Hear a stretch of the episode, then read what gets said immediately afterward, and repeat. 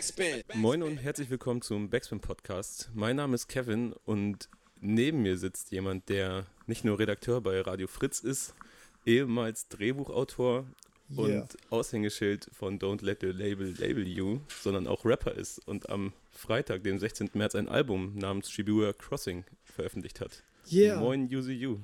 Guten Tag, hi Kevin. What's up? Wie geht's dir? Äh, ja, sehr gut. Ich habe heute schon den ganzen Tag Promotag in Hamburg und äh, du bist meine letzte Station zu einem äh, netten Plausch bei Getränken und Knabbereien. So zur Entspannung als letztes Format nochmal so einen dreistündigen Podcast. Der Podcast ist ja auch entspannter, als zum Beispiel gefilmt zu werden, weil dann kannst du, ich könnte quasi jetzt in der Nase bohren, während wir das machen und niemand würde es merken. Ja, das stimmt. Deswegen habe ich mich auch für diese Art und Weise der Weil du grundsätzlich, weil wir alle grundsätzlich immer mit dem Finger in der Nase Dinge tun. Das wissen Leute nicht, aber das ist so.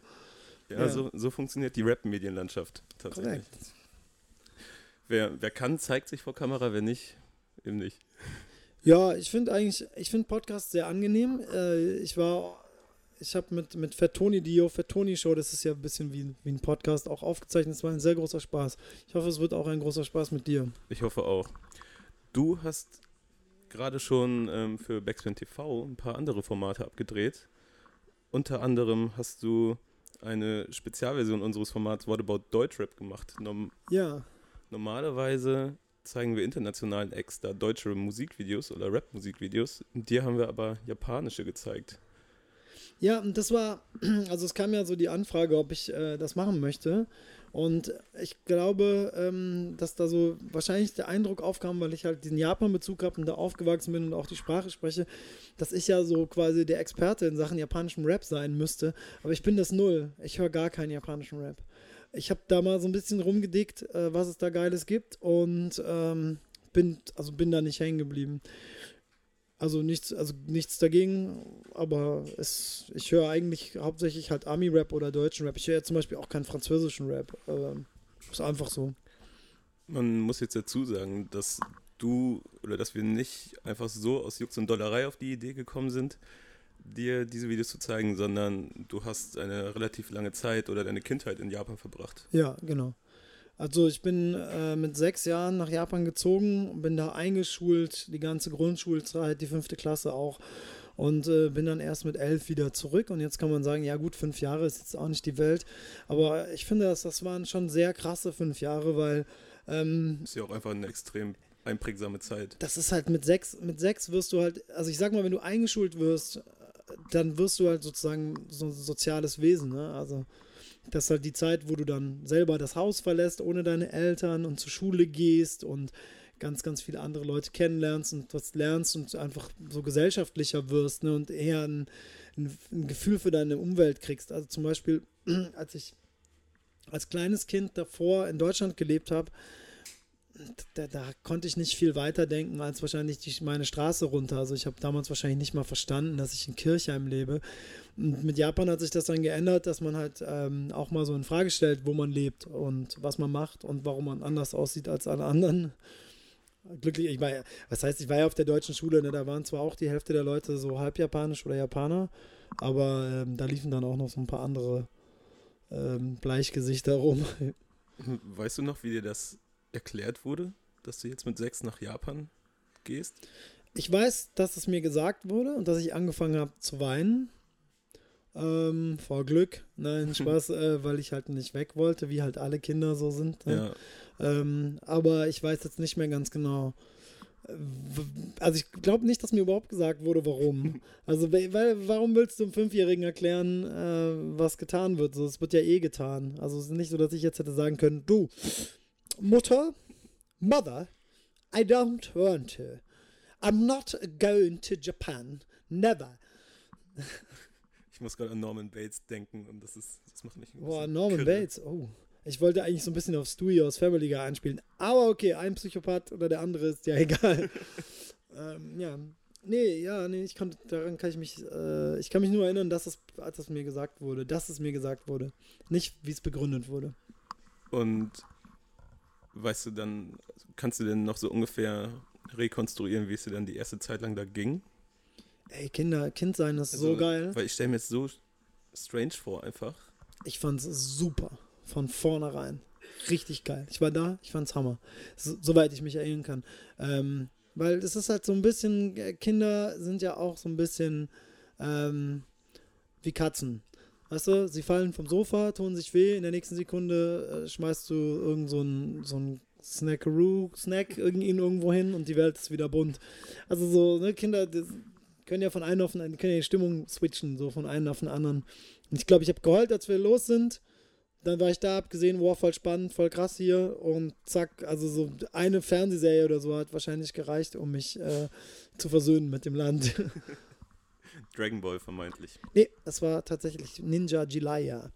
In den 80ern, also ich bin 1988 dahin gezogen, in den 80ern gab es ähm, so total geile Action-Serien, die waren so ein bisschen wie, ähm, ja, wie Power Rangers. Power mhm. Rangers mhm. ist ja auch eine japanische Serie. Ähm, die waren so total billig produziert. So vielleicht vergleichbar mit, kennst du diese Serie, die so aus den 70s, so der, der unglaubliche Hulk? Ja.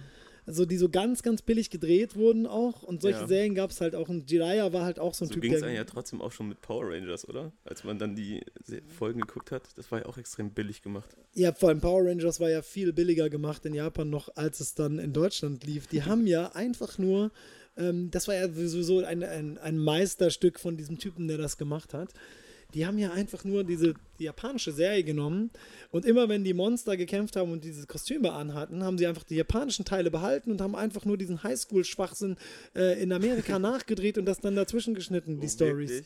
Ja. Oh nein. Deshalb, das spielt ja immer, die kämpfen ja immer in so Kiesgruben, ne? Mhm. Und so. Und auf einmal haben sie eine ganz andere Körpersprache auch, weil das halt so japanisch ist. Das sind die Japaner. Das sind die japanischen Darsteller, ja, äh, Darsteller in den Kostümen von den, äh, von den Deutschen, äh, von den Amis.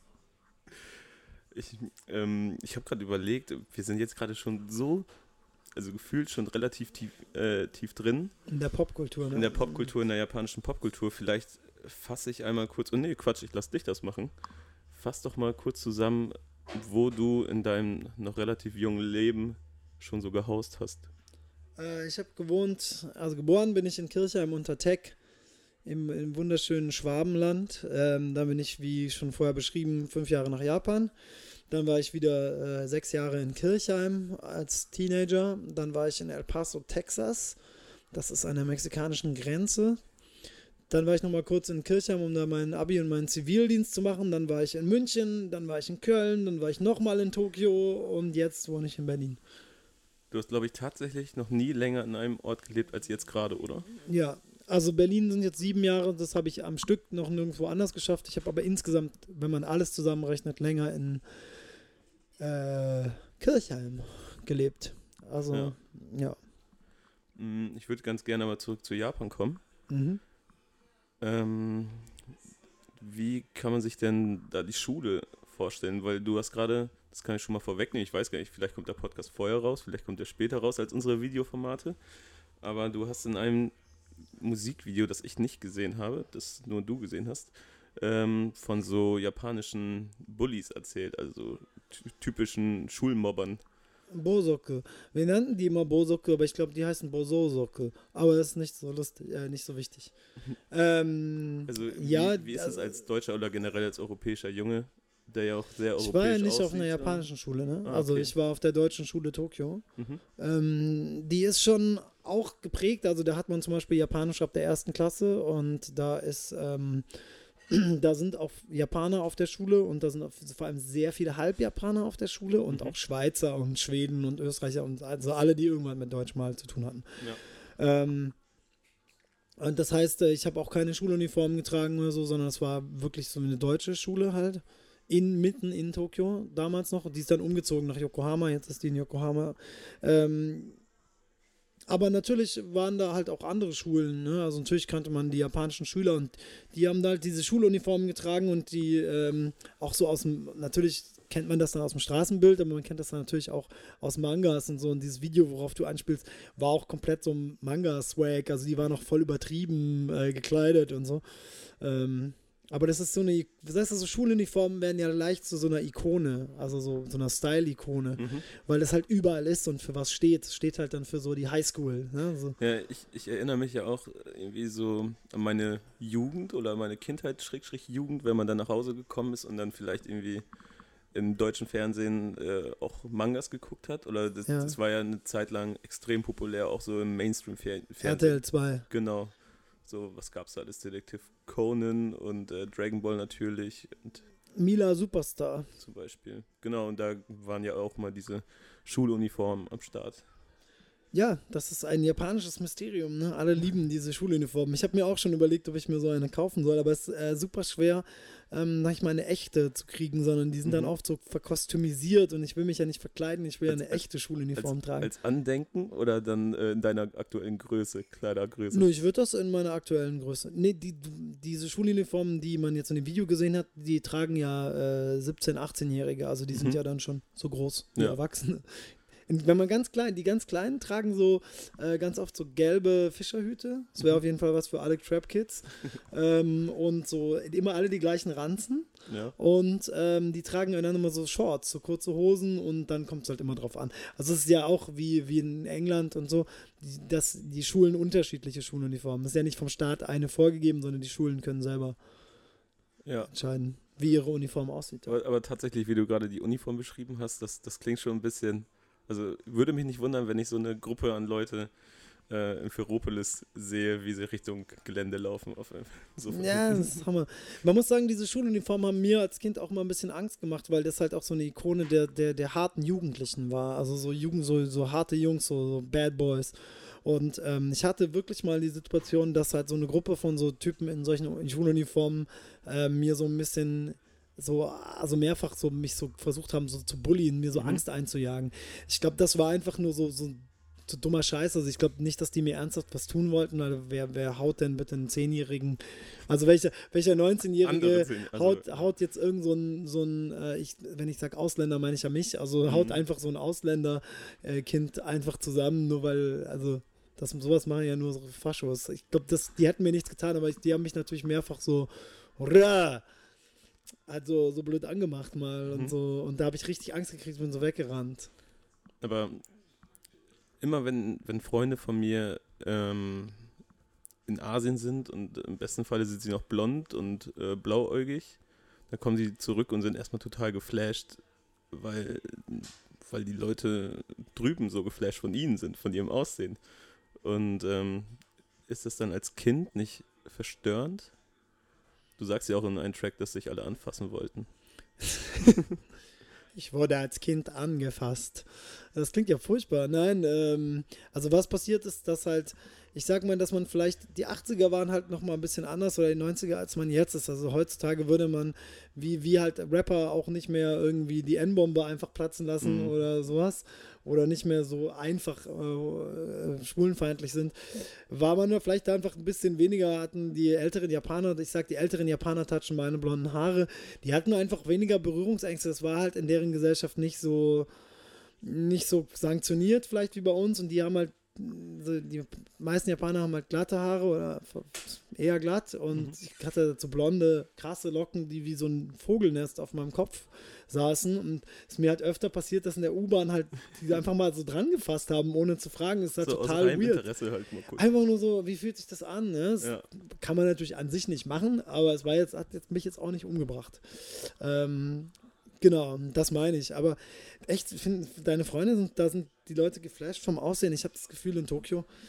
Nicht äh, Japan jetzt insbesondere, es ist eher Nee. so Indonesien. Ach so. ja, aber das finde ich was ganz anderes. Also ich glaube, ähm, das, also ich habe, als ich jetzt 2010 in Japan gelebt habe, natürlich kann, sieht man immer, wie der andere gegenüber aussieht, ne? Und die sehen dann natürlich, ich bin größer und habe, bin sehr bleich und habe eher so komischfarbige Haare. Aber ich äh, glaube, dass das schon sehr Normalität geworden ist. Auch in Japan. Also, dass, dass du jetzt, also du, du gewinnst jetzt keinen Blumentopf mehr damit, nur dass du halt blond und blauäugig bist. Das sind, Ja, also damit, da bist du einer von Tausenden da. Also in Tokio, ne? Vielleicht, wenn du jetzt wirklich nach Inaka irgendwo in die Pampa ziehen würdest, in ein Dorf, wo halt nur alte Leute Landwirtschaft betreiben, dann bist du halt ein bunter Hund, klar. Aber also in Tokio, in Osaka, in Kobe, gut, das ja in Yokohama. Metropolen. Ja, das ist dann normal. Mhm. Wie war es denn dann für dich, mit elf Jahren aus Japan wieder nach Deutschland zu kommen? War das dann ein harter Bruch? Das war auf jeden Fall schon ein krasser Bruch, weil halt auch, äh, sag ich mal, du kommst ja, also ich kam ja aus so einer, aus so einer Blase auch, ne? Also so diese deutsche in Japan Blase, so. Ähm, wo zum Beispiel, woher du aus Deutschland warst, war total egal. Also ich mhm. wusste als Kind gar nicht, dass ich aus Süddeutschland bin. So, ne? ähm, und das ist ja heute, aber auch bis heute in Deutschland noch voll das Thema. Ne? Also für mich war halt so, wenn du halber Deutscher warst, was halt die meisten waren, also es waren jetzt nicht, also so, dann warst du für mich schon so, ah, das ist halt so ein, so ein Landsmann, der meine Sprache spricht. Das mhm. war für mich schon so, wow, also das ist schon gut. Also mit dem kann ich halt reden, ohne dass ich Japanisch sprechen muss. Ja. Das, äh, und dann kam ich halt zurück und das waren dann halt Schwaben, die haben halt nochmal anders geredet. Ähm, was ich schon interessant fand, was ich aber auch krass fand, war, dass zum Beispiel mir dann vorgeworfen wurde, ich wäre arrogant in der Schule, weil ich das nicht kann, weil ich nicht Schwäbisch gesprochen, gesprochen habe, sondern Hochdeutsch.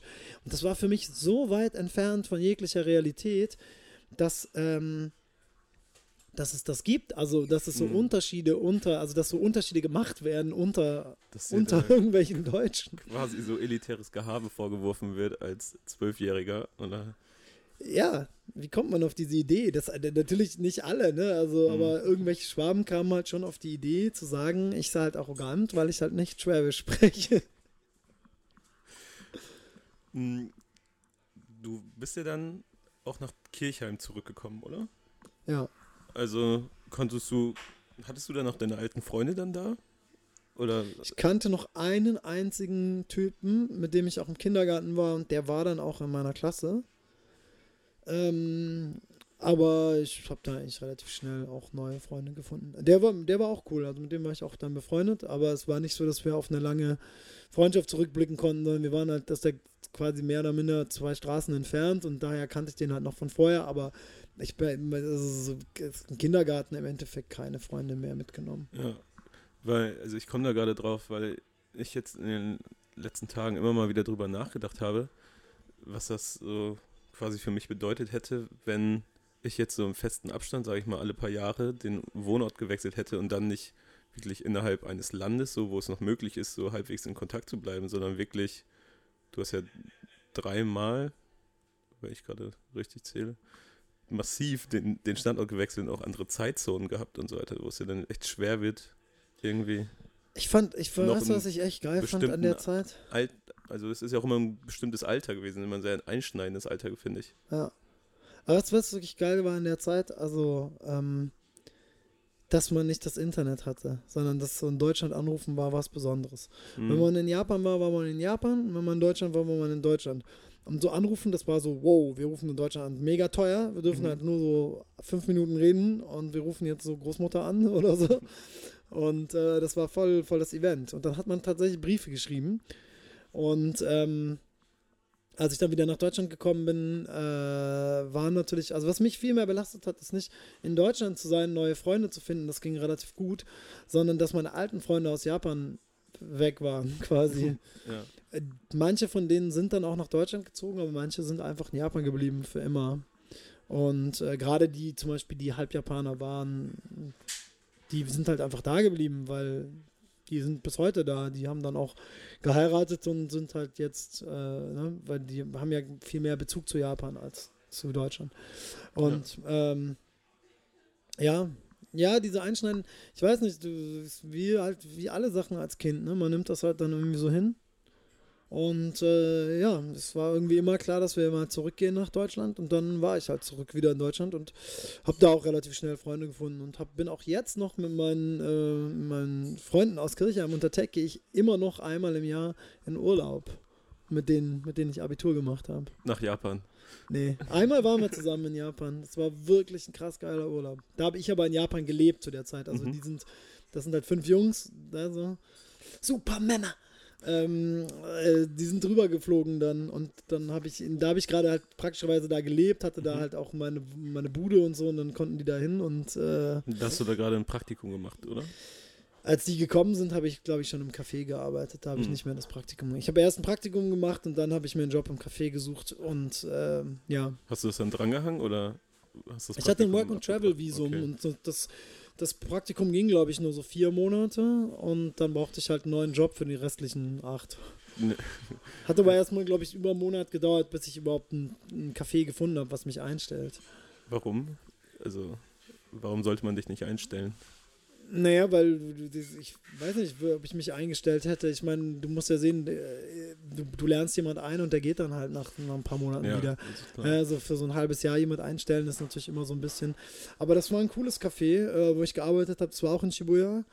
Äh, und ich glaube, die haben mich auch so ein bisschen eingestellt, weil in Shibuya hast du halt auch viele äh, Gäste aus anderen Ländern. Mhm. Und äh, da, da, konnte halt niemand so richtig gut Englisch und die hatten auch nicht so Bock, Englisch zu sprechen, weil das dann immer Missverständnisse und so nach sich zieht. Und dann haben sie gedacht, ist doch perfekt, der, der kann Japanisch und der kann ähm, aber auch so gut Englisch und Deutsch. Also der kann so gefühlt mit jedem Europäer, Ami, hast du nicht Inder, hast du nicht gesehen, reden. Ich stelle mir das dann auch schon wieder so vor, dass dass das auch viele Cafés dann wahrscheinlich ganz schick finden, eine sehr internationale, also in einer Metropole auch eine sehr internationale Staff so zu haben. So. ja, es gab, ich habe sogar auch erstmal bei diesen Sachen versucht, so bei so Irish Pubs und so, weil ich mhm. war ja schon Barkeeper davor in Deutschland, also ich konnte halt schon auch so, ich habe gesagt, ich bin ein guter Gastromensch. Die wollten mich alle nicht, wahrscheinlich, weil da halt auch die Ausländer Schlange standen und dann das, wo ich gefragt habe, hat kein einziger Ausländer außer mir gearbeitet. Und äh, ja, ich hätte bei dem nie gedacht, dass die mich nehmen, aber die haben mich genommen. Ähm, du hast, glaube ich, auch mal gesagt über diese Praktikumszeit, dass das für dich so, ein, so, ein, so, eine kleine Zäsur war oder zumindest, dass du da raus musstest aus Deutschland zu dem Zeitpunkt und äh, wolltest einfach einen freien Kopf bekommen. Ja. Und hast dann ein Praktikum gemacht halt in Japan. Ja. Ist das für dich so, also freien Kopf bekommen, Japan, ist das dann so ein richtiger Zufluchtsort für dich? Oder, ja, oder generell das war, also, da, war ich ja so, da war ich ja so Mitte 20, als ich das gemacht habe. Das war so, dass, äh, oder so, da war ich aus, aus, also hatte ich fertig studiert, hatte auch schon als Drehbuchautor gearbeitet und dann habe ich den Job verloren als Drehbuchautor, nicht weil ich schlecht bin, sondern weil diese Sendung eingestellt wurde, mhm. kurzzeitig. Die kamen dann später auch wieder, da haben sie mich auch wieder angerufen.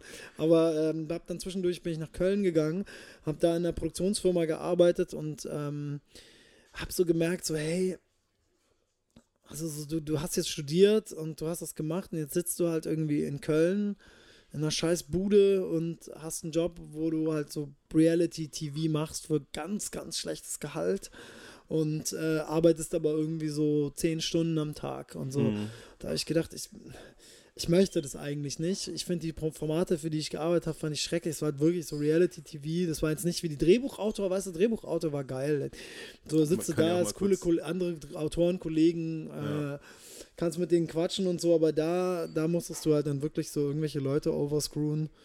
So, und äh, da hatte ich halt überhaupt keinen Bock drauf. Und dann habe ich so gesagt, hey, ich meine, jetzt ich, bin ich nicht verheiratet, habe keine Kinder, äh, hatte zu dem Zeitpunkt auch keine Freundin und nichts hat mich irgendwo gehalten.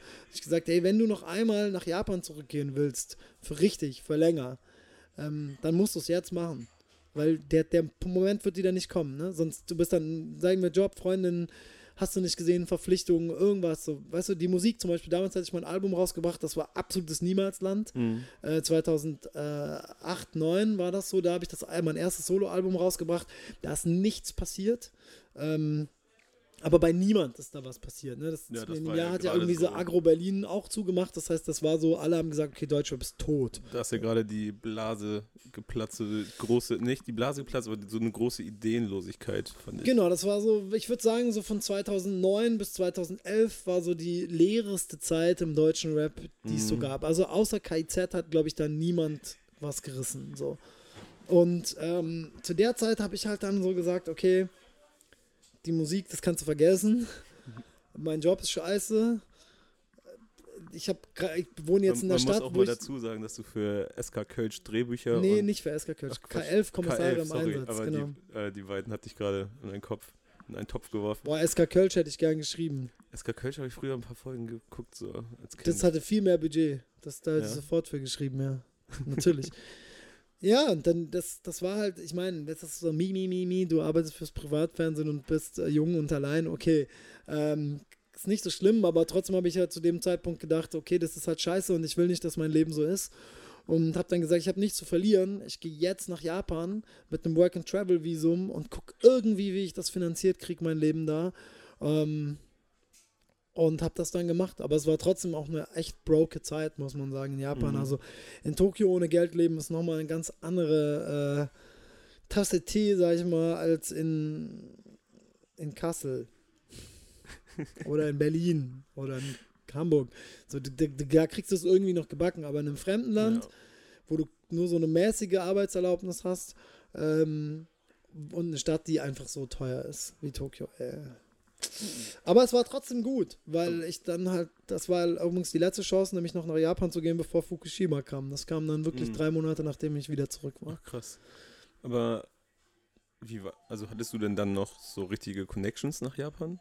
Also, Damals? ja, die du nutzen konntest? Oder war das dann auch so quasi von neu? Mm, Also ich habe mich tatsächlich mit alten Schulfreunden dann da auch getroffen und Okay, so. aber eigentlich hattest du nur so deine Erinnerung und halt deine, dein, ja, ich dein hätte, Knowledge über ich Japan. Hätte, ich hätte sicher über meine Eltern ähm, da was aufmachen können. Also ich hätte sicher hergehen können und sagen, hey, kennt ihr noch wen äh, aus damals, aus einfach aus dem Job und, und so. Und die hätten sich dann auch gekümmert, aber das wollte ich nicht.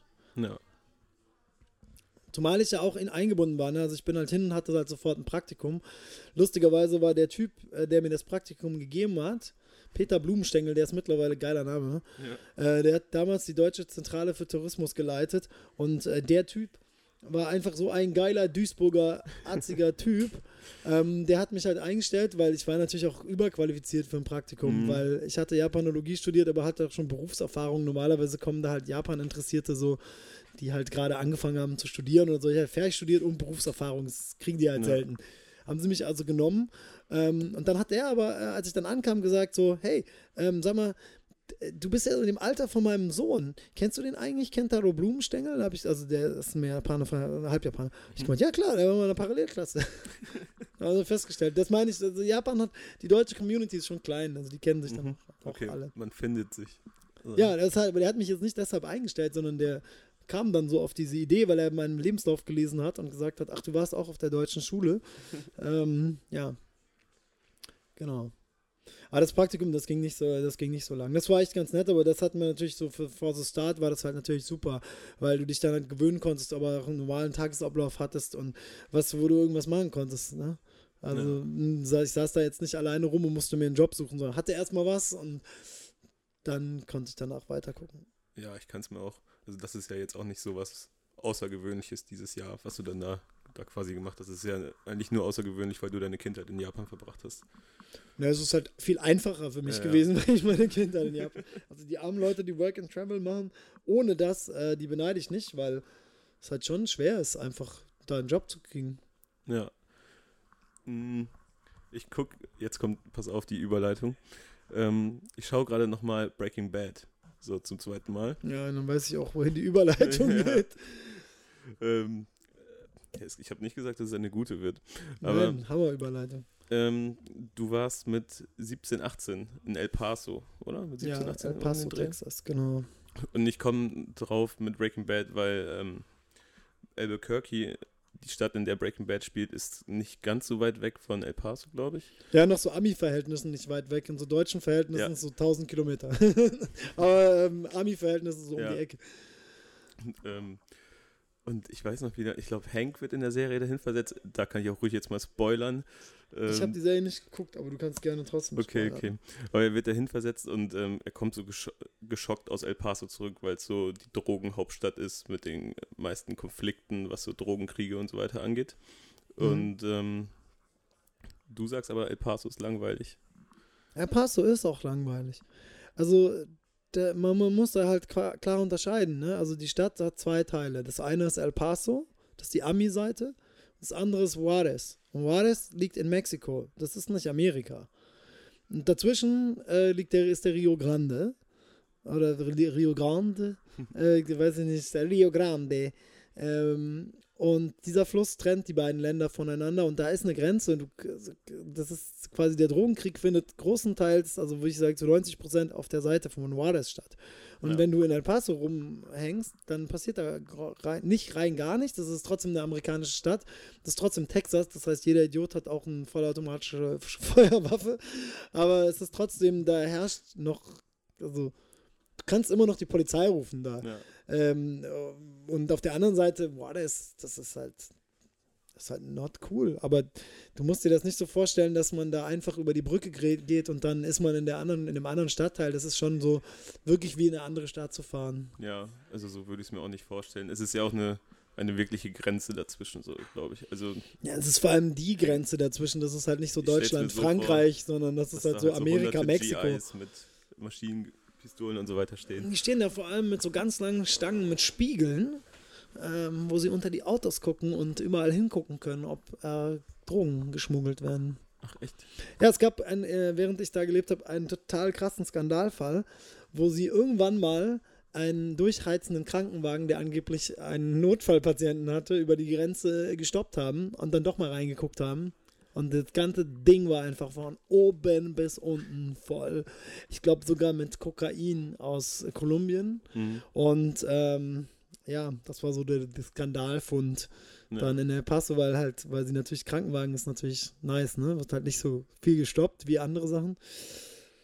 Ja, und dann haben sie das auffliegen lassen, den ganzen Shit. Da, da ist ihnen die, die, die Bianco-Shit um die Ohren geflogen. Ach ja. Ähm, aber El Paso ist harmlos, ne? Also ja. es geht mir wirklich in dem Song nicht, also es, ich habe einen Song drauf auf dem Album Border Town, der sich um diese Zeit genau. dreht. Mir ging es wirklich nicht darum zu beschreiben, ähm, dass ich da Ghetto gewesen wäre nee, oder so. Überhaupt nicht. Du hast ja eigentlich einen ziemlich, genau. ziemlich lässigen Alltag beschrieben. So. Ja, man muss sich halt El Paso wirklich vorstellen wie einfach eine ganz normale amerikanische Stadt, außer dass halt alle Hispanics sind mhm. und du halt ich schon wieder derjenige war, der mit seinem komischen Aussehen aufgefallen ist, aber das ist ja, das ist ja wirklich so, man muss ja wirklich sagen, so, du, du, du wirst ja als Weißer nicht diskriminiert, also insofern bist du halt immer privilegiert, das ist halt White, White Privilege, das gibt, ja, das gibt, gibt ja, wirklich. Es gibt ja auch einen positiven Rassismus, also positiv im Sinne von, du wirst bevorzugt oder ne, hast irgendwie Vorteile gegenüber anderen, was dann auch ja nicht geil ist, aber einen erstmal nicht so negativ auf. Nee, es gibt halt vor allem dieses White Privilege, dass halt grundsätzlich zum Beispiel einfach weniger davon ausgegangen wird, also dass, dass von dir immer ausgegangen wird, dass du halt, was weiß ich, gesetzestreu bist und äh, dass Leute dich insgesamt halt einfach keine Angst vor dir haben oder so. Ne? Ich will nicht sagen, dass es nicht dass es nicht auch Leute sicherlich gibt, die sagen, scheiß Gringo oder so, mhm. aber das, das meint ja White Privilege nicht, sondern dass, äh, dass du natürlich auch in El Paso oder wo auch immer du bist oder in Deutschland als, als, ähm, als ein Justus, wie mein bürgerlicher Name ist, leichter einen Job und eine Wohnung kriegst als so, und das gilt natürlich in El Paso aber auch. Wobei es in El Paso, glaube ich, da kannst du auch einen mexikanischen Namen haben, also irgendwie Rodriguez heißen, ist auch egal, weil 80 Prozent der Leute sind. Also, die sind keine, der, der, also so die, die Hispanics sind nicht die Minderheit, die sind die Mehrheit in El mhm. Paso. Mhm. Also die sind wirklich, also wirklich 80 Prozent. Dann sind halt, also Minderheiten sind auf jeden Fall asiatischstämmige und Afroamerikaner sind die wirklichen Minderheiten. Also äh, ich glaube so 20 Prozent oder so sind, ich glaube 76 Prozent sind Hispanic, 20 Prozent sind weiß und jeweils so 2 Prozent asiatisch und und halt Weiße. Also Weiße sind. Weiße sind die zweitgrößte Gruppe, ja. die sind jetzt auch nicht, also du siehst schon auch ziemlich viele so Mexiko, so, so, äh, so white, so white, so, so Typen mit so Schnurrbärten und so Sonnenbrillen, die dann sagen, you know what, son? I ain't, I ain't gonna do shit. Du erzählst auf den Track aber ja auch, dass, ähm, dass eine Tochter von einem Arbeitskollegen deines Vaters einen Mord gesehen hat, oder? Eine Schießerei. Ich weiß nicht, ob sie gesehen hat, dass da irgendjemand getötet wurde. Mhm. Vielleicht. Ähm, die, ja, das ist halt die Frage, die du dir stellen musst, wenn du da arbeitest. Ne? Mein Vater hat halt sich diese Frage gestellt, hat gesagt, okay, ich lebe in El Paso und arbeite in Juarez. Ähm, weil da würden die, werden die Sachen produziert. Ne? Mhm. Also niemand, äh, ist ja wie bei uns, so produzierendes Gewerbe wandert halt ab in Niedriglohnländer. Und ähm, mein Vater hat sich halt entschieden, in El Paso zu leben, dafür die extra halbe Stunde jeden Tag zu fahren. Dieser Kollege von meinem Vater war halt ein bisschen abenteuerlicher, auch ein bisschen jünger als mein Vater und die Tochter war auch, war, wobei, die war auch nicht viel jünger als ich, aber der hat sich halt entschieden, in Mexiko zu leben und äh, diese Tochter war dann halt bei so einer Schießerei dabei, die hat das gesehen und äh, so, das ist das willst du nicht haben, dass irgendwelche Gangs wissen oder irgendwelche Drogenkartelle wissen, dass du Zeuge in so einem Fall bist. Ja? Ja. Und äh, dass die vor nichts zurückschrecken, da dass also auch nicht niemand sagen, wie der Drogenkrieg in Mexiko läuft. So, glaube, das ist halt Kriegsgebiet. Und äh, die sind dann schnurstracks, also die hat, glaube ich, noch ausgesagt, aber die haben dann, also der, der musste sofort versetzt werden, weil es geht halt nicht. Kannst halt nicht, kannst du nicht mitleben. Also wenn du nicht willst, dass du und deine Tochter halt umgelegt werden natürlich, ne, weil auch das Risiko ist da vielleicht gar nicht mal so hoch, aber wenn das Risiko ja, 10% ist, gehst du. ja. Sagen, also alleine, äh, so, ne? alleine den Gedanken zu haben, dass es sein könnte. Wenn du eine Schießerei dabei warst, dann ist Schluss, dann musst du gehen. Ich meine, das ist ja, das ist ja privilegiert, ne? Die können immerhin sagen, hey, äh, jetzt wir verlassen, wir sind Deutsche, wir gehen jetzt einfach weg. Stell dir vor, du wohnst halt da, bist halt Mexican. So, was machst du, wenn du Zeuge bist? Tja, ja, aber das sind, also ich werde jetzt gerade im Internet öfter gefragt, ob die Geschichten echt sind. Also, mhm. und die Geschichten sind alle echt. Man muss nur sagen, ich habe natürlich in den Song gepackt, was in diesem Jahr passiert ist. Nicht, ja. äh, es ist nicht alles an einem Tag passiert. Ähm, und äh, eine Sache bei dem Song, da habe ich mir die künstlerische Freiheit genommen, äh, das zu machen. Also dieser SUV, der sich überschlagen hat von der Fahrt zurück mhm. von El Paso äh, von Juarez nach El Paso, in dem saß nicht José. Da saßen andere Leute aus meiner Highschool. Die kannte ich nicht so gut wie José. Ich kannte die schon, also die waren halt so ein Kursen von mir oder so. Ja. Ähm, aber äh, das war nicht José, aber José, dieses mit dem, dass er auf Partys nach Juarez und dass er so gesagt hat, hey, wir müssen da hin, da gibt's äh, ist voll geil und so, weißt du, du kannst dir vorstellen, wie so 17-Jährige untereinander, mm, ja. ah, voll geil, voll spannend Komplett und so. Und, und, und ich, der da halt so saß und zwar mit denen so gekifft hat, aber so gesagt hat, naja, ich weiß nicht, also ich glaube, ich darf nicht und so. ähm, und mein, übrigens war ich nicht der Einzige, der nicht darf, ne? Ja. Also die anderen durften auch nicht so. Und er ist halt tatsächlich, er hat das gemacht. Er ist dann wirklich auf so Partys da, da über die Grenze. Ich war auch ein paar Mal in Juarez, aber ich hätte mich nicht getraut, auf irgend so eine Tequila, ich besaufe mich in einem anderen Land, für das ich nicht mal ein Visum habe, äh, mäßig. Mm. Ne? Das, das habe ich nicht gemacht, war damals schon zu feige. Und José äh, geht es hoffentlich bis heute gut und ähm, er hat diese Fahrten über die Grenze auch nachts äh, überlebt, aber dieses mit dem Schnee, also dass es mal in dem Jahr geschneit hat, dass dieser SUV von der Straße abgekommen ist und da waren vier Leute aus meiner Highschool drin. Ähm, das ist eine Richt die Geschichte ist wahr. Und alles andere in dem Song sowieso. Also, dass ja. auch José, dass der mit dem blauen Auge kam und es nicht sagen wollte und dass das sein Vater war, das wussten wir alle, dass der den verprügelt und so. Das, äh, das ist real. Ich habe auch das Gefühl, auch wenn es natürlich eine komplett andere Lebensrealität war für dich, irgendwie in El Paso zu leben. Ich meine, ich war zu der Zeit oder in dem Alter in einem kleinen niedersächsischen Dorf so, aber dennoch konnte ich das alles ganz gut nachempfinden. Also hatte ich zumindest das Gefühl, weil es sich so nach einer typischen Jugend um 17, 18 rum anhört. Also es hört sich jetzt auch gar nicht so.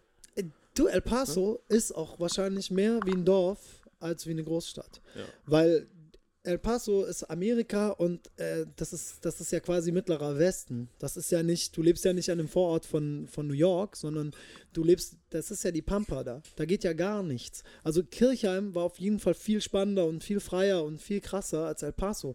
Wir sind wirklich den ganzen Tag rumgehangen, meistens an unserer Highschool, ähm, weil da, waren, da konnte man ganz gut skaten und es hat keinen interessiert. Und mein Leben hat sich wirklich um Skaten, äh, Schule und äh, äh, so ein Abhängen gedreht. Und wenn wir so mhm. abgehangen sind, meine Freunde, weißt du, so mit 17 darfst du in Amerika gar nichts. Du darfst keinen Alkohol trinken, du darfst nicht, also haben wir trotzdem gemacht, aber so, du, wir sind in Ditches rumgehangen. Weißt du, was ein Ditch ist? Nee. Das sieht man manchmal in so Filmen, die so in Kalifornien spielen, so um Skaten gehen oder so. Also es gibt, äh, ähm, so El Paso hat kein so krasses Kanalisationssystem. Und wenn es da einmal in der Wüste regnet, dann kommt es richtig runter und dann würde die ganze Stadt quasi Ach, unter Wasser stehen. Das sind fetten leeren Kanäle. Und das sind diese fetten leeren Kanäle, äh, die einfach da so durch so bin ich bei GTA mal durchgefahren so. Ja, dann, genau, da gibt's die, man kennt die, die aus Skate-Videos oft. Äh, genau. Und da sind wir halt rum, da sind wir rumgesessen, haben uns irgendwo von irgendeinem Vater haben wir uns ein Sixer Bier geklaut äh, haben uns da reingesetzt und äh, haben das getrunken. Ich fand das aber nicht so spannend, weil ich war mhm. 17. In Deutschland äh, fängst du ja mit 14 an oder 15 spätestens irgendwie zu saufen. Ja. Ich fand das nicht so spannend. Ähm, was krass war, war, dass das Gras wirklich sehr billig war an der Grenze. Mhm. Also ein Gramm, ein Dollar. Tschüss. Ja, die haben nur pur geraucht, die haben keine Filter gebaut. So in Deutschland, die bauen, die Leute bauen immer so krass. das sind aber auch diese typischen Ami-Joints. So, also die, die, die haben also den Rest aber weggeschmissen. Kennt, ne? Die haben immer so, so Teile äh, so mit Gras weggeschmissen, was man halt nicht aber machen die, würde. Die bauen ja auch keine Filter, oder? Nee, genau. Die, die nehmen das ein Blättchen, drehen einfach so eine Knolle rein und rauchen das. Das sieht immer so komisch aus und auch so Die geben voll den Fick. Das ist echt krass. Die geben richtig einen Fick auf sowas. Ähm, weil das ja klar ist, weil ich meine, weißt du, so die Cholos, Ja, gut. Ähm, ne, so, äh, die Cholos, das waren halt so ein bisschen, was würde man in Deutschland, also Assis, Atzen halt, so, von denen man das so gekauft hat, die haben halt in die Tasche gegriffen und haben dann so, ein, so eine Faust voll Gras in der Hand, haben so gesagt, ja, also auf Englisch dann so, how much do you need, man? They talk like this, you know, because they talk like Mexican. Oh, man, Wiley, what do you need, man? I can get everything. You wanna go to Maris? so haben die halt geredet. Mhm. Ähm, ja, so war das.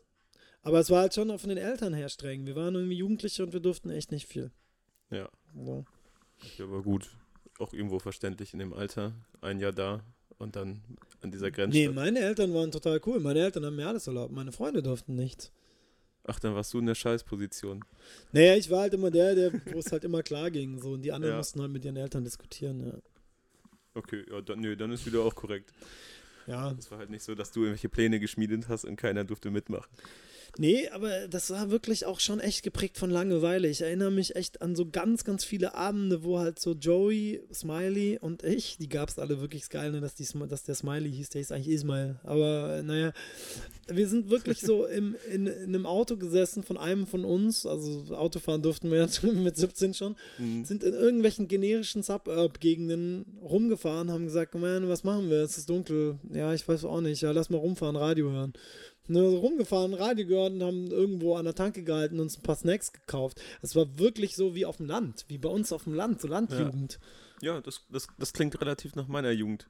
So, ich, Ja. ich fand das eigentlich ganz. Nur, dass man nicht saufen darf. genau, ich, ich fand das nämlich so witzig, weil ähm, du ja auf dem Album nicht nur von deiner Zeit in Japan und von deiner Zeit in El Paso und von deiner Zeit in Kirchheim Tech äh, Ja. sprichst, ähm, sondern, ach Quatsch, ich wollte sagen, dass du auch über Kirchheim sprichst und da über deine Jugend in Kirchheim, das erinnert mich so an meine Studienzeit eher und die El Paso-Zeit an meine Jugend auf dem Land. So total komisch eigentlich. So, weil. ja, merkt- vielleicht habe ich dann Kirchheim einfach falsch beschrieben. Nee, nee, äh, ich. Also ich ja, glaube, bei mir auf dem Land ging einfach so wenig, dass, dass ich dieses Leben, also so, ähm, ich glaube, du hast in Kirchheim da ja auch so mit Skatern rumgehangen, hast angefangen zu sprühen und warst auf Partys und so weiter. Voll, ich Kirchheim war Hammer. Ich war natürlich auch auf Partys, aber bei uns gab es einfach keinerlei Subkultur. Ja, man darf halt nicht vergessen, Kirchheim ist halt auch mittlerweile eine S-Bahn nach Stuttgart. Also du musst dir das eher so vorstellen, das ist so eine Stadt im Ballungsraum. Also das ist, Mhm. ähm, das ist jetzt nicht einfach eine Stadt, die irgendwo in der Pampa liegt, sondern Kirchheim ist die Endstation der S1. angefangen. Ja. Also das heißt, im Endeffekt konnten wir am Wochenende halt in ein Auto steigen und nach Stuttgart fahren und Stuttgart hatte eine riesen Subkultur und Clubs und, und alles und dieses ganze Gebiet, so dieses ganze äh, Großraum Stuttgart, da dieses Industriegebiet sozusagen am Neckar lang, das ist äh, eine krasse Gegend, da geht einfach auch viel und da ging vor allem auch immer viel Hip-Hop einfach. Mhm. So, das ist ja total die Hip-Hop geprägte äh, Region einfach, ne, von Anfang an. So. ja. Und da ging halt auch immer viel Graffiti, da ging halt viel Breakdance, da ging viel Rap und so. Und du konntest halt auch einfach in Nachbarstädte fahren und da ging dann auch was, die haben auch Jams gemacht und es gab sogar eine Rap-Crew, die bekannter wurde aus meiner Stadt auch. Also Ingo kam zumindest aus meiner Stadt von Breite Seite. Ich weiß nicht, ob du die noch kennst.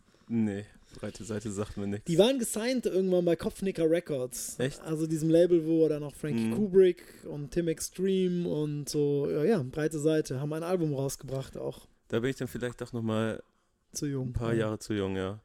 Ja, breite Seite, das war dann kommerzieller und es ging dann so genau in diese Deutschrap geht unter Zeit, Mhm. so 2003, 2004 oder so, als das Ja, rauskam. da Das- war ich definitiv zu jung. Aber Frankie Kubrick war mein erstes Konzert, tatsächlich. Geil. Ja, du, was mein erstes Konzert war? Kinderzimmer Productions. Ah, okay.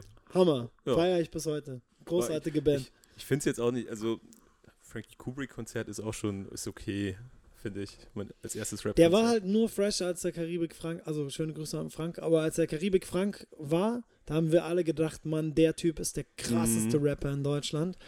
Und ich möchte dem nicht zu nahe treten, weil wir kennen uns auch, aber ich glaube, er hat danach einfach für sich den, den falschen. Wir reden über Frankie Kubrick. Hi, Dennis aus Europa kommt rein. Yeah, guten Tag. Moin. Und äh, er wird mir sicher nicken zustimmen, dass ich sage, Karibik Frank war der Shit und Frankie Kubrick war leider nicht so die ganz richtige Entscheidung. So. Das erste Album Rücken zur Wand fand ich auch noch gut. Mhm. Und dann, dann ging es halt in so eine Richtung, wo ich auch Ich immer glaube, so. auf der Tour war ich. ja, Rücken zur Wand.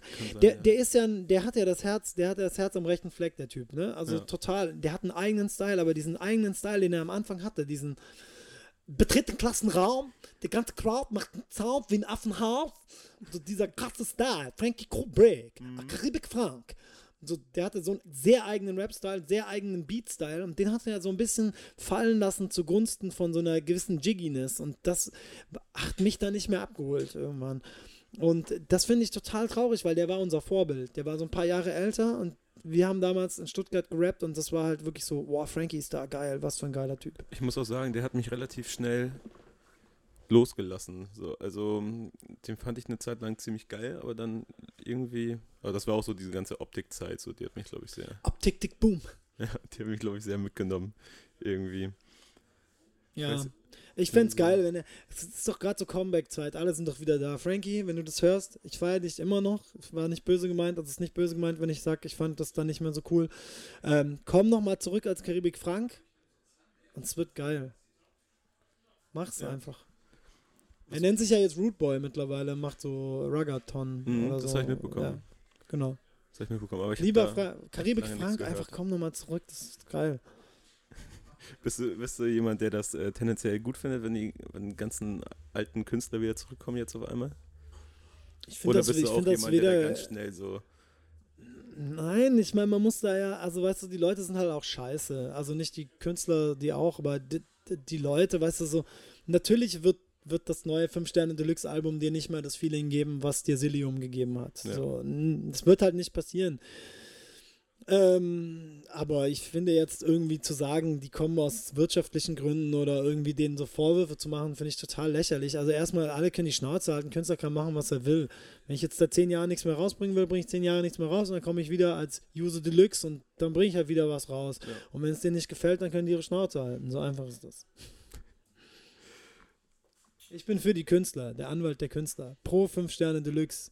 Grüße an Tobi und Bo. Äh, ähm, ich, ich möchte einfach mal, glaube ich, ganz charmant das Thema wechseln. Ja, yeah, let's do it. Ich verrät mich um Kopf und Kragen. Ja, jetzt sind, jetzt sind wir immerhin schon bei Rap angekommen. Jetzt, wir haben ja, bislang Ja, lass über deine- Rap reden. Ich habe sehr viel über über Japan geredet in letzter Zeit. Keiner will über Rap reden. Ja, es, es hat mir auch Wahrscheinlich, weil ich das nicht getan, kann. weil du wahrscheinlich so viel über deine ganzen Wohnorte reden musstest in letzter Zeit. Ja, ja, ist auch wirklich viel gewesen. Ich habe so, glaube ich, im Splashback-Interview habe ich nicht so viel über. Aber sonst, äh, sonst ging es wirklich Das sehr hat viel. mir übrigens ja. sehr gefallen. War ein gutes Da- Interview. Danke.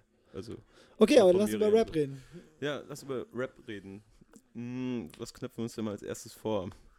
Du hast, du hast gesagt im Splashback-Interview, da kommst du mir gerade, dass deutsche Rap-Medien ein Niveau haben von deutschen Talkshows Ende der 90er, Anfang 2000er. Nee, ich habe gesagt, dass deutscher Rap ein Niveau der Talkshows von Anfang, äh, Ende der 90er, Anfang 2000 hat. Also dieses Okay. Grund, die, die Grundhaltung. Also worum, worum ging es in, in äh, Talkshows Anfang der 90er? Um äh, dreckig, Stress. Beziehungsstreit, dreckige Wäsche waschen, äh, gr äh, großes mäulige Ansagen, Streit, äh, ne, so Sachen. Und ähm, man könnte ja das Gefühl bekommen, dass die Hip-Hop-Szene, also so viel. Also die Hip-Hop-Szene ist ja sehr gespalten. Also es gibt ja total viele Teile. Also das hat ja mit mir und meiner und meinem Umfeld oder den Leuten, die, zu denen ich mich jetzt so zählen würde, gar nichts zu tun, weil Mhm. die streiten sich relativ wenig und wenn, dann kriegt man das nicht mit öffentlich. Äh, und ich glaube auch jetzt so ein, so ein Moneyboy oder so eine El Guni oder so streiten sich nicht so viel. Aber für, für ganz viele Leute, also ich würde sagen für 90% oder 80% der Rap-Hörer in Deutschland ist ja deutscher Rap gleichbedeutend mit Gangster-Rap Mhm. oder Gangster-Trap. Da ist ja wirklich ein ganz, ganz großer Teil der Show und das ist, davon profitieren sicherlich alle, sind ja diese Konflikte. Es gibt ja unzählige Konflikte. Ich will da auch nicht einen raussuchen. Ich will denen auch nicht sagen, dass sie das nicht machen dürfen, aber das Mhm. hat natürlich was von einer Talkshow, klar. Ja, klar. Das hat halt so Jerry Springer-Niveau. So. Ja. Das wissen die wahrscheinlich auch alle. Und das ist aber trotzdem natürlich was, was so. Ja, es hat so Privatfernsehcharakter. Es hat dann natürlich mit Musik nichts zu tun, ne? Ja, das, das, das ja, kann man dann fast schon mehr als Entertainment als als Musik bezeichnen, fast schon. Ja, aber es ist halt auch was, es ist halt auch was, was in erster Linie soll ja, ist ja aber sehr laut, ne? aber ich hoffe, du hast so einen Kompressor da mit drin. Ähm, was ich auf jeden Fall sagen wollte, ist, ähm,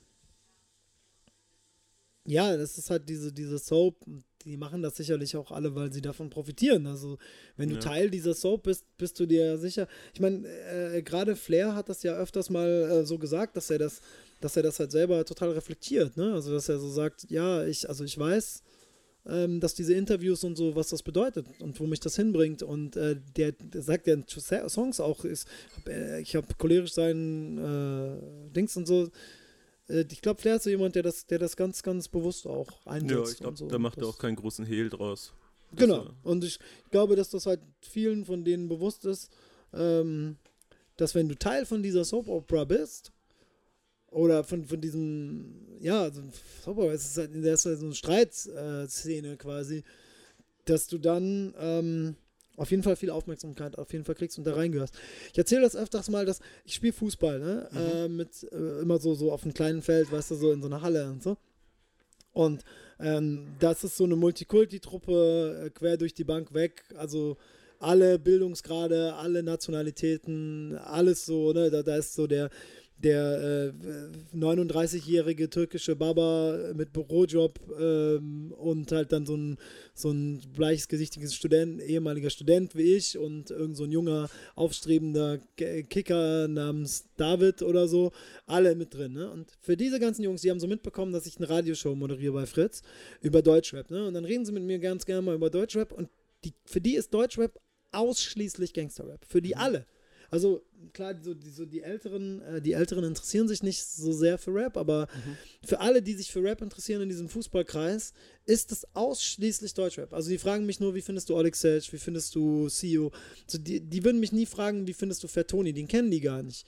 Die, äh, die kennen vielleicht noch so Crow Materia Casper, das interessiert die aber nicht. Und dann kennen sie noch das. Moneyboy kennen sie vielleicht noch. Mhm. Aber so, so diese ganze Szene, aus der ich komme, die kennen die nicht. Das existiert bei denen gar nicht. Und, und ich glaube, dass die das halt auch so, ne, das sind alles gute Jungs, die, die jetzt selber kein, jetzt nicht so wären, dass sie jetzt so, wie sie, so, weil, weil sie Gangster-Rapper sind, das ja keine Gangster. Also, ähm, ja, aber das ist halt deren Welt. Ne? Ja. Und ich glaube, dass das viel, für viele Leute so ist. Hast du dann das Gefühl, dass ähm, so Indie-Rap, wie du selbst sagst, oder generell Boom-Bap und andere Stilrichtungen, die halt nicht so präsent sind, wie gerade Straßenrap oder Trap, dann hinten abfallen sozusagen? Oder einfach nicht? Naja, ich glaube, das ist einfach ein kapitalistischer Hebel, ein Mechanismus. So. Das ist nichts, was irgendjemand betreibt, absichtlich, mhm. also, sondern es ist einfach eine, eine Notwendigkeit. Ne? Also ihr bei Backspin genauso wie, wie halt irgendwelche anderen äh, Plattformen, ihr müsst halt Page Impressions, Impressions und so generieren, sondern mit ihr Werbeeinnahmen habt. Ganz normal Quote einfach.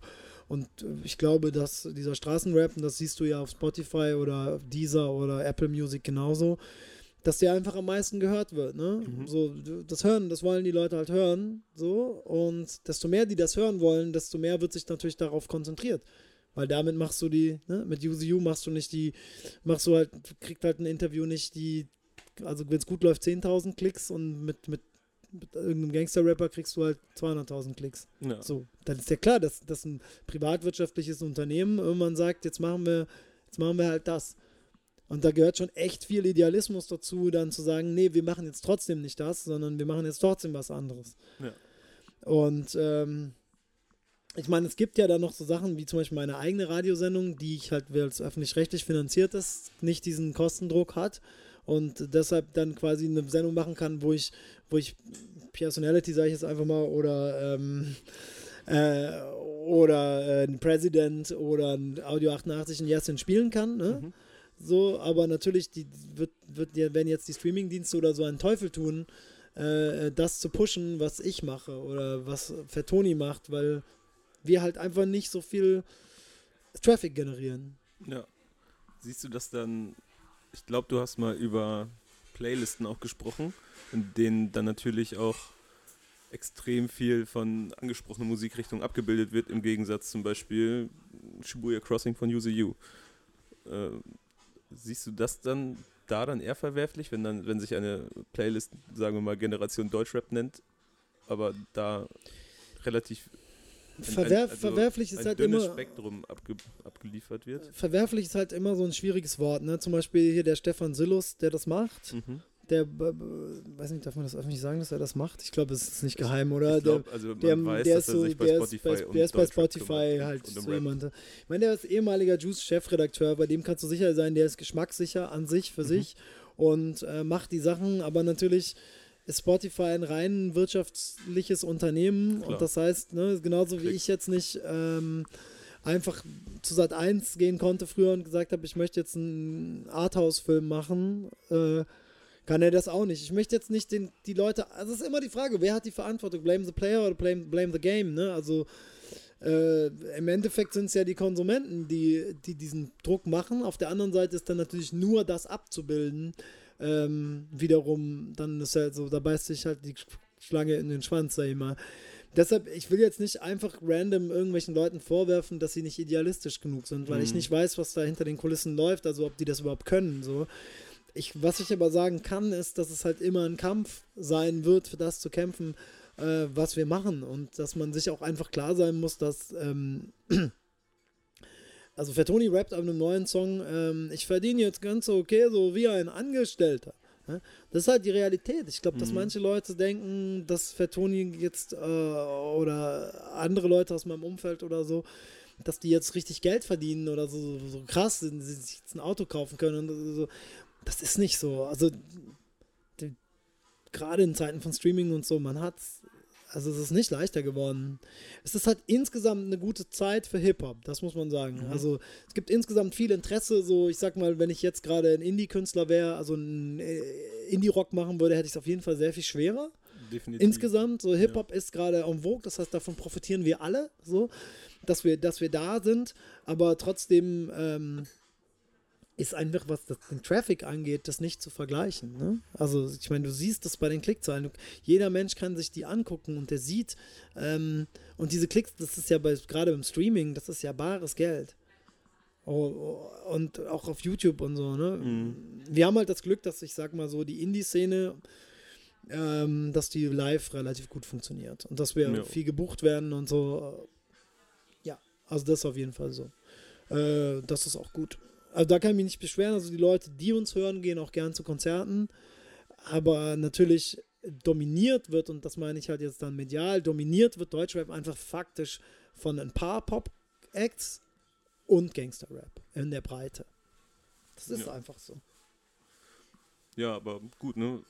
Das, das Problem ist ja auch, wo soll man dann ansetzen? Also man hört es ja immer wieder, dass jetzt explizit deutsche Rap-Medien nicht äh, idealistisch genug seien. So, aber Ja, was, was heißt das? Ja, also ich finde, man, jetzt, man kann immer sagen, wir ergeben uns halt jetzt dem kapitalistischen Hebel und sagen, es ist Mhm. einfach so und scheißen drauf.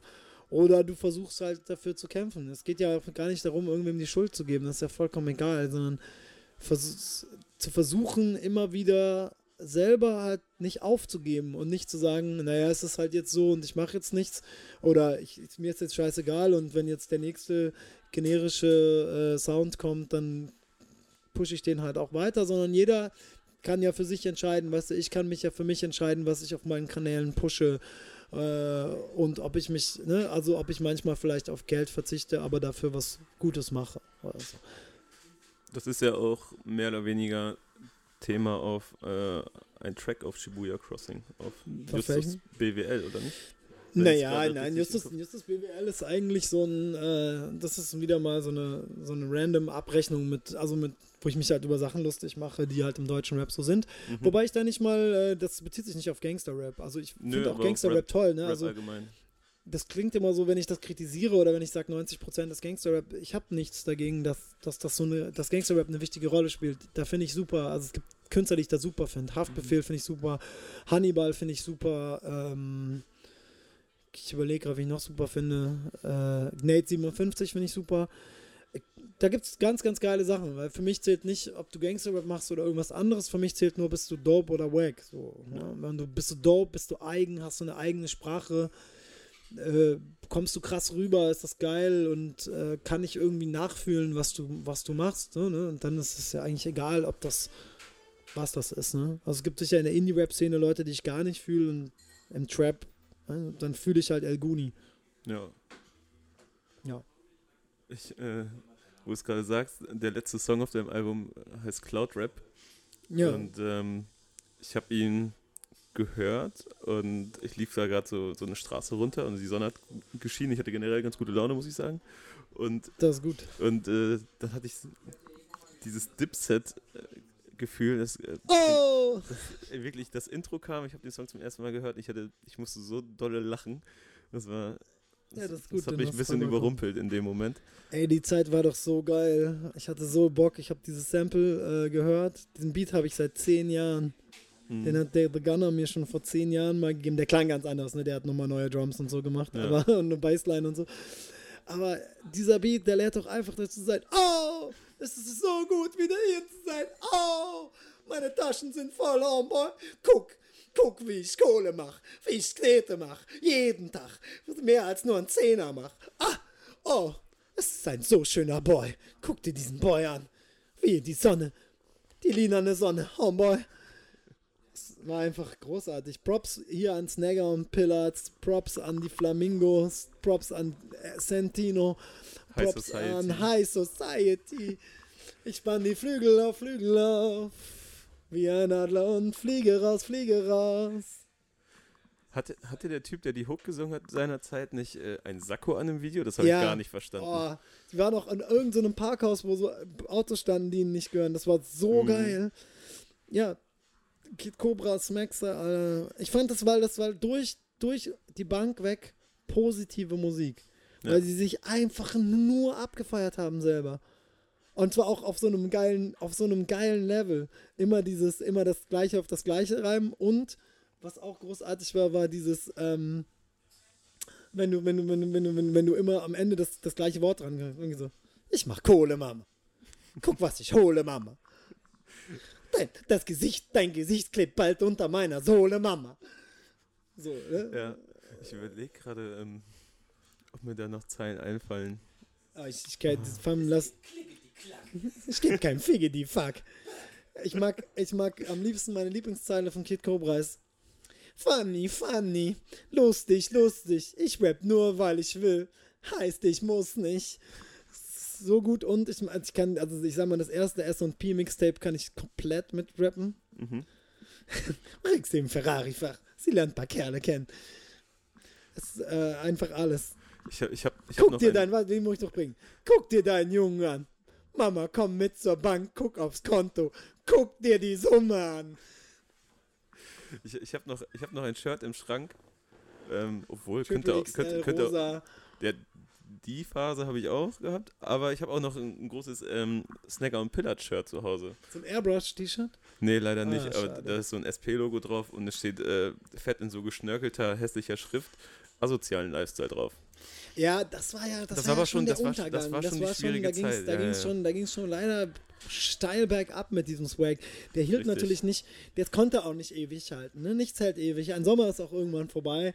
Aber ähm, also in dieser ganzen Zeit, ne, in dieser ganzen, diesen ganzen 2000ern, ähm, wo Hip-Hop so schwierig war in Deutschland, war das wirklich das einzige Movement, was, was so wirklich einfach Feels hatte. Das war einfach Hammer. Das habe ich so gepumpt einfach. Und wo siehst du dann die Symbiose zu Cloudrap? Eigentlich in der Überheblichkeit, oder? Weil die, Cloudrap, die Lines, ich finde ich, kommen ja wieder in diese Richtung. Ja, genau. Also Eguni hätte genauso gut von, vom Inhalt her Dipset-Rap machen können.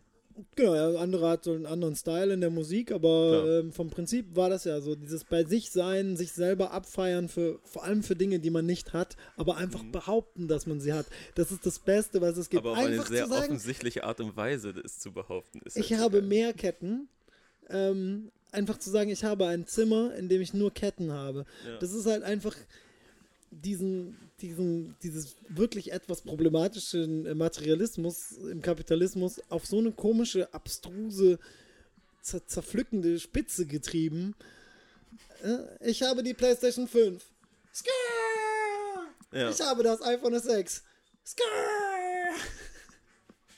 Es ist einfach, es ist so brainless und so gut gleichzeitig. Ich habe das, doch diese Elguni-Sachen habe ich echt gefeiert. Dieses, äh, Shorty, bist du auf Lean? Ja, Ja. ich habe auch bis zum Grape Tape habe ich auch gut gut gepumpt. Ach, Also ich fand Intergalactica auch gut. Fand ich auch Unheilig, gut, aber es war schon äh, wieder ein bisschen anders. Da ist er ja ein bisschen weg von dieser Schiene. Ja, Heilig war aber so ein Überbrett. Wir haben noch nie etwas Schlechtes gemacht. Das ist einfach großartig. Der ist gut, der ist auf jeden Fall ein, Ja. äh, ein Übertalent. Sie lieben jetzt alles vom Übertalent. Cass! Der hat ja damals auch so gerippt. Ja, voll. Ja, klar. So viel Eis, du kannst auf mir Schlittschuh fahren, hat er gesagt. Jungs, die Meerbleche ziehen, hat sein Bäckergeselle. ja, bei Casper zu der Zeit, das war so, also die Welt hört mich, da meinst du wahrscheinlich. Ja, das, das ist ein absolutes Dipset-Mixtape. da, ähm, das, es war ganz witzig. Er hat sich nämlich da, wenn man mal so hinhört, er hört sich ja ganz Zeit so aus einem Misch aus Dipset und Savage an, der ihn auch extrem geprägt hat, glaube ich, zu der Zeit. Vielleicht, aber was ich krasser Also finde, ist, dass er ja trotzdem dieses Emotionale so. damals schon hatte. Ne? Dieses, Das war ja dann in der Klinge, liebt er die Klinge. das waren ja dann noch die Tracks, die so YouTube groß geworden sind. Ja, In irgendwelchen Schwarz-Weiß-Fotos unterlegt. Ziga- Zigarettenpause, Kippenpause. Kippenpause, genau. Das ist, ähm, mit, du musst mal mit Fatoni so über diese, diese Sachen reden, die haben wir auch so krass abgefeiert und ähm, wir müssen dann auch immer so zitieren. Dieses mit dem, war nie gut mit Family-Kram, doch hab geweint, als Emily kam. Schön, dass es dich gibt. Emily Dawn.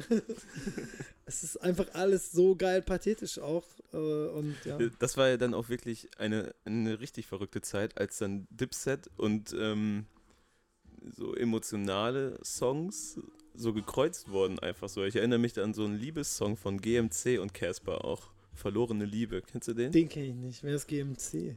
Ähm, geht auch so aus Osnabrück, ein Rapper, der Ah, auch okay. über Distri rauskam und so weiter. Ja, okay. Äh, das fängt mit so hochgepitchten Vocal-Samples an und so weiter und dann geht es um verlorene Liebe. Man muss auch sagen, dass KIZ das ja auch alles ein bisschen beendet haben, indem sie diesen Song Herbstzeitblätter gemacht haben. Kennst du den? Ja, Sind, kannst du das mal zumachen, die Tür? ich glaube, da gibt es gar keine Tür. Ähm, ja, hier wird gerade Live-Musik Wir gemacht. sitzen in einem Café in Hamburg. Ja, ähm, okay. Ähm, äh, KIZ haben ja diesen Herbstzeitblätter-Song gemacht, wo sie eigentlich das alles am- Ende noch verarscht haben. Ja, Sind. Herbstzeitblätter nur so traurig, weil sie weinen. Da haben sie das so hochgepitcht und da haben sie das so, du hast nicht mal eine Buskarte, nicht mal eine Brusthaare. Und das die Schublade ist, das guckt, das ist Business. Aber- glaubst du wirklich, dass man, äh, dass man ganze Musikgenres begraben kann oder auch Karrieren mit, mit Distracks oder mit irgendwelchen Parodien? Mit Parodien nicht, aber mit, äh, also ich glaube, dass Karrieren schon begraben wurden. Also, das glaube ich auch. Äh, und zwar, ich glaube, dass damals Echo und Savage René tatsächlich Schlimmstes angetan haben. Und ich, also ich glaube auch, dass, also der René, sorry, denn wir kennen uns ja, wenn du das hörst, ich habe den, ich, René Exekution ist ein geiler Song. ich wünschte, es würde nicht um dich gehen, weil ich mag dich. Aber ähm, einfach dieses Ignorante, dieses Hör mal, für den Schädel braucht nicht mal zu rhymen, Savage. Ah, René, wie gesagt, mir nicht übel nehmen, falls du das hörst. Ich feiere dich auch. Ich habe dich auch immer gefeiert. Aber wenn du, wenn du angetan sagst, meinst du das dann auch im, im wahrsten Sinne des Wortes? Angetan? Das blieb ja immer auf so einem musikalischen Level. Also Mhm. die haben halt ihn musikalisch auf jeden Fall geschadet. Also Ja. das war jetzt eh keine leichte Zeit, glaube klingt ich. ja so nach wirklich verletzt. Also wirklich. Ich glaube, sie haben über seine Karriere verletzt, hinaus nicht ihn. so. Das ist halt Ja. der Unterschied zu heute. Heute äh, kommt, kommen dann halt so die echten, sag ich mal, die echten Drogen und die echte Kriminalität rein. Mhm. Und ich glaube, zu der Zeit hat man einfach Sachen immer noch, hat man halt immer noch so, selbst 50 Cent hat ja versucht, Ja Rule die Karriere über Musik kaputt zu machen und nicht, äh, und nicht ihm 20 Leute in sein Haus geschickt oder so. Oder? Hat 50 Cent mal irgendwem Leute geschickt? Weiß ich nicht. Nicht, dass ich wüsste. Ich weiß auch nicht, ob die in Deutschland das auch wirklich tun, diese Leute schicken oder ob sie damit immer drohen, aber es hat auf jeden Fall eine andere Stimmung. Äh, weißt du, damals, René, der hat ja dann auch gebattelt, also der hat ja dann auch dagegen gehalten und so. Mhm. Ja, also ich glaube, du konntest, also Savage hat auf jeden Fall damals vielen Leuten geschadet. Äh, ich meine, er hat auch Specs zum Beispiel, glaube ich, massiv geschadet. Mhm. Ähm, ich glaube, es ist auch immer eine Frage, wie man reagiert. Ich habe mich mal länger mit Dr. Renz unterhalten, Mhm. weil der den ja auch mehrfach angegriffen hat. Ja. Und ich meine, fettes Brot geht's gut. Ja. Und ich glaube, dass einfach Dr. Renz die, für sich die richtige Entscheidung getroffen hat, zu sagen, da wird jetzt nicht drauf reagiert und Mund abwischen und weiter. Es gibt, der hat doch dieses Sample damals genommen, dieses, äh, äh, äh, die meisten meiner Feinde, aber das ist ja kein Distrack. Das ist kein Distrack. Das ist so, ein- da erzählt er eine ganz andere Geschichte. Aber es, ich habe mich, ich war voll überrascht, dass es so eigentlich gar nicht. Rapper von Walking Large. Der hat auch gesagt, dass jemand seinen Schwanz lutschen soll. Da, da, der schon so, ist er schon so ein bisschen diese Weekend. Aber er ist, er ist sehr viel, gut finde ich, ähm, hört man, was Dennis sagt? Ich glaube, ich glaub, es wird ein bisschen schwierig. Ja, ja, genau. Also, So, sorry, Dennis ist hier und äh, Dennis aus Europa äh, trägt einen Fatoni-Pulli und hier ist, hier zusammenfassen ist cool. Muss zusammenfassen, er hat gemeint, dass Dr. Renz ja, aber hat er eingeworfen, dass Dr. Renz ja diesen Song gemacht hat, Die meisten meine Feinde, Mhm. der auf diesem Savage-Sample beruht. Ich persönlich habe das nie so richtig krass als Diss-Track aufgefasst und der kam auch sehr viel später als. Als das eigentlich schon alles beendet war und begraben war, der hat den, glaube ich, so Der ist doch gar 2000. nicht so alt. Ist er nicht so Zwei- fünf, sechs Jahre alt? Ja, ja, der, der, der kam sehr viel später. Oder Oh, okay. 2005, okay, ja, da, da merkt man, der Hamburg, 2005, der Hamburg-Rap-Experte Dennis äh, weiß das tatsächlich besser. Das muss man dir wirklich lassen. Was, was Hamburg-Rap angeht, bist du unschlagbar. Ähm, ja, genau. Ja, gut. Im Grunde, wir haben jetzt auch schon gute Stunde 20 gequatscht. Wow, okay, schneidest du da noch? Ich schneide noch ein bisschen. Also Ja. eigentlich schneide ich die Podcasts nicht, aber kommt drauf an, wenn da irgendwie mal, wenn wir im Off gequatscht haben oder so, dann schneide ich. Okay, ja. Kannst auch was rausschneiden, ist mir egal. Es läuft ja hier auch Live-Musik. Ja. Na, ain't no, oh enough. Scheiße, das müsst ihr wissen. Ähm, Aber mit A zum ja, J genau. zum Beispiel habe ich zwei Stunden geredet und es ist auch. Mit wem? Mit A zum J ist auch komplett online. Ach so, ja. Grüße auch an Also. den. Das ist ein cooler Typ. Der wohnt bei mir in der Gegend. Ja. Manchmal treffe ich ihn, wenn ich äh, einkaufen gehe. ja. Was Rapper halt so machen. ja, ja, tatsächlich. Einkaufen gehen, zum Friseur gehen. Aber, aber ihr beide seid ja auch Arbeiten. äh, äh, Rapper, also du und A zum J, die keinen großen Hehl aus ihren äh, Unrapper-eigenen Freizeitbeschäftigungen machen, wie normale Dinge wie einkaufen oder arbeiten gehen. Warum sollte man daraus einen Hehl machen? Soll, wer sollte das denn sonst machen, wenn wir nicht. Also, Es gibt also es gibt ja genug Rapper, die, die nichts über ihr Privatleben, also oder dass sie irgendwie arbeiten gehen müssen, so neben der Musik, dass sie das erzählen. ist ja eine Frage, was man, was man halt für, ein, für eine öffentliche Person ist, ne? Und ich glaube, da ich ja, Klar, sowieso also in meinen Songs Level.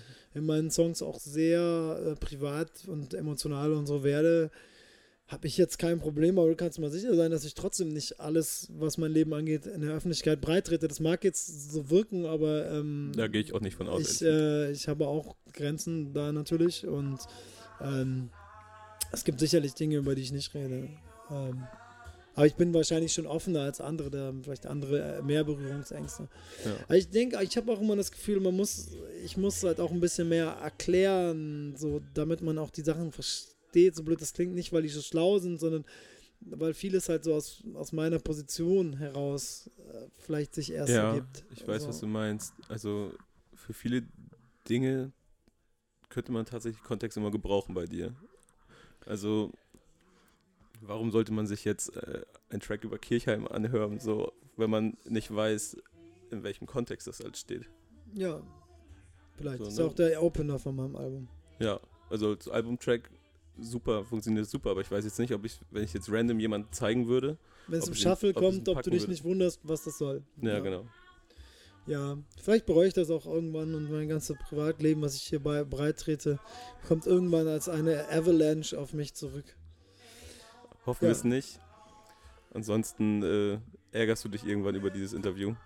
Das möchte ich nämlich nicht. Ach, glaub mir mal im Vergleich zu äh, Mauli und Steiger, bei denen ich auch vor kurzem war, äh, habe, hast du mich nicht, in, mich nicht dazu gebracht, mich um Kopf und Kragen zu reden. Jetzt habe ich noch Werbung für einen anderen Podcast. Aber wenn man so weit gehört hat, kann es ja auch egal sein. Dann hat man es ja eh schon gehört. Also, Ja. also.